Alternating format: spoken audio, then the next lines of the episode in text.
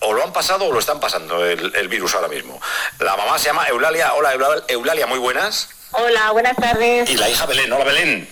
Hola, buenas. Eh, lo primero, ¿cómo estáis, Eulalia? ¿Lo, ha pasado ya o lo está pasando? No, yo lo he pasado. He estado un mes enferma y he pasado pues por todos los síntomas. Jolín, Belén. La verdad es que regular, ¿eh? ¿eh? Belén, ¿tú lo has pasado o lo estás pasando? Yo también lo he pasado, lo pasé un poquito más tarde que ella, pero la verdad es que mejor también. ¿Y ahora ya tenéis el doble del negativo y estáis trabajando otra vez, Eulalia? Estamos trabajando. ¿Tú también, Belén? Sí, también. Eh, ¿Coincidís? ¿Trabajáis en el mismo hospital? No, yo trabajo en un hospital de cuidados paliativos, en la Fundación Vía Norte Laguna, y mi hija, pues, yo trabajo en la Clínica Universitaria de Navarra, pero porque he entrado, bueno, hace poquito también estuve trabajando en Laguna antes. Y lo habéis pillado las dos. ¿Alguna lo ha pasado especialmente más? Le pregunto primero a la mamá. Eh, yo lo pasé peor. O sea, los síntomas respiratorios fueron bastante importantes. Incluso llegué a ir a urgencias a la princesa y pues bastante mal. No llegué a ingresar, gracias a Dios, pero aislada en casa, al final se contagiaron todos mis hijos y mi marido. Y bueno, lo hemos llevado deportivamente también. Jolín, ¿y tú, Belén, cómo lo has pasado de mal o has sido asintomática? No, eh, yo al principio sí que tenía un malestar muy grande, o sea, tenía una falta de energía y muchísima disnea y, y, bueno, no tuve ni fiebre ni tos, que esos son como los síntomas principales que casi todo el mundo tiene, ¿no? Y también eh, tuve, pues eso, lo que estaban comentando, que se ha ido certificando que es un síntoma característico de, del coronavirus, del COVID, que es eh, la anosmia y que es la falta de sentido del olfato y la feusia, que es la falta de sentido del gusto. Entonces, son los últimos que, que terminé en, recuperar. ¿Compartís casa? Sí, sí, claro. ¿Y, el resto de la familia eh, qué os dice? ¿Qué, qué, qué sois, eh, iros a dormir a un hotel, eh, os, podéis, haber dado la vocación por, otra cosa, podéis ser periodistas, por ejemplo.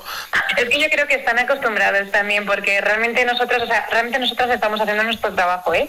Lo que pasa que es que, claro, ellos están acostumbrados a que hablemos de cosas de, pues eso, a problemas sanitarios, a enfermedades, eh, a, pues eso, a todo con referente al trabajo de enfermería, ¿no? Entonces ahora es verdad que, que todos estamos muy seguros y tenemos mucho miedo porque no conocemos bien esta situación, pero bueno, ellos yo creo que están muy orgullosos, ¿no? A veces nos lo dicen y otras veces nos, pues eso, también con una sonrisa de oreja a oreja. ¿Coincidís en casa, por ejemplo, a la hora de la cena o tenéis turnos incompatibles?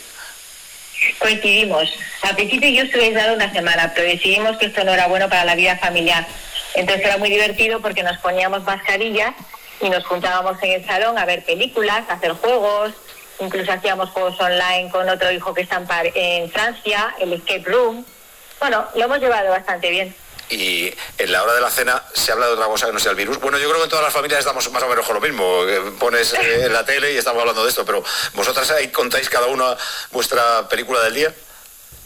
Pues mire, yo es que, o sea, al principio sí que es verdad que era como un tema de conversación, pero hemos intentado también eh, pues hablar de otras cosas, ¿no? También para evadirnos un poco, porque al final es que si no, tanto física como psicológicamente, nosotros acabamos muy agotadas. Yo creo que esto le pasa bueno, a todos los sanitarios, pero no solo a los sanitarios, a todo el mundo. O sea, que al final, entre la televisión, las tecnologías, la familia, al final acabas hasta arriba, ¿no?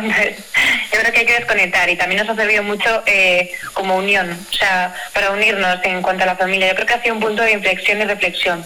Yo creo que a las enfermeras en general, eh, aparte de eh, la vocación, eh, genéticamente tenéis ahí una cosa que es una alegría en la voz, que es que transmitís una vitalidad para todo lo que veis, que, serán escenas de dolor y de acompañamiento al que está fastidiado ya, y ya no digo con el virus, eh, digo en general, pero es que como que sois más optimistas, ¿no? bueno, ¿ves? Yo creo que sí, porque si no sería difícil de llevar esto. Yo creo que hace falta. De todas formas, no es algo de la enfermería. Yo creo que es una actitud y depende mucho de, de cada persona, de cómo tomárselo. O sea, igual que el que está en casa confinado, puede tomárselo pues súper bien, como mi hermana, por ejemplo, que ha hecho un blog de cocina y está enamorada de la vida y bueno, pues le ha servido esto para para hacer un blog, o como mi padre que está con los relojes y que le encanta arreglar relojes y que es su hobby de la vida y ahora tiene tiempo para hacerlo, ¿no? O sea, yo creo que es tema de actitud. Y nosotros es verdad que, bueno, que tenemos una característica que, que, a lo mejor es, bueno, que, que, es bueno decirlo también, que es la empatía. Que también, pues eso, que normalmente nos damos más a los demás, eh, nos gusta mucho pues eso, pensar en el otro, en los problemas de los demás, en ponernos en su situación, y yo creo que también por eso es vocacional lo nuestro. Pues Eulalia y Belén, encantados de saludaros. enhorabuena por haber eh, atravesado el virus y estar bien y que no tengáis mucho trabajo a partir de ahora, que sea bueno para todos, no solo para vosotras. Muchas gracias. Un beso para la mamá y otro para la hija. Hasta luego. Son las 7 de la tarde y 27 minutos, 6 y 27 en Canarias. Tiempo de juego.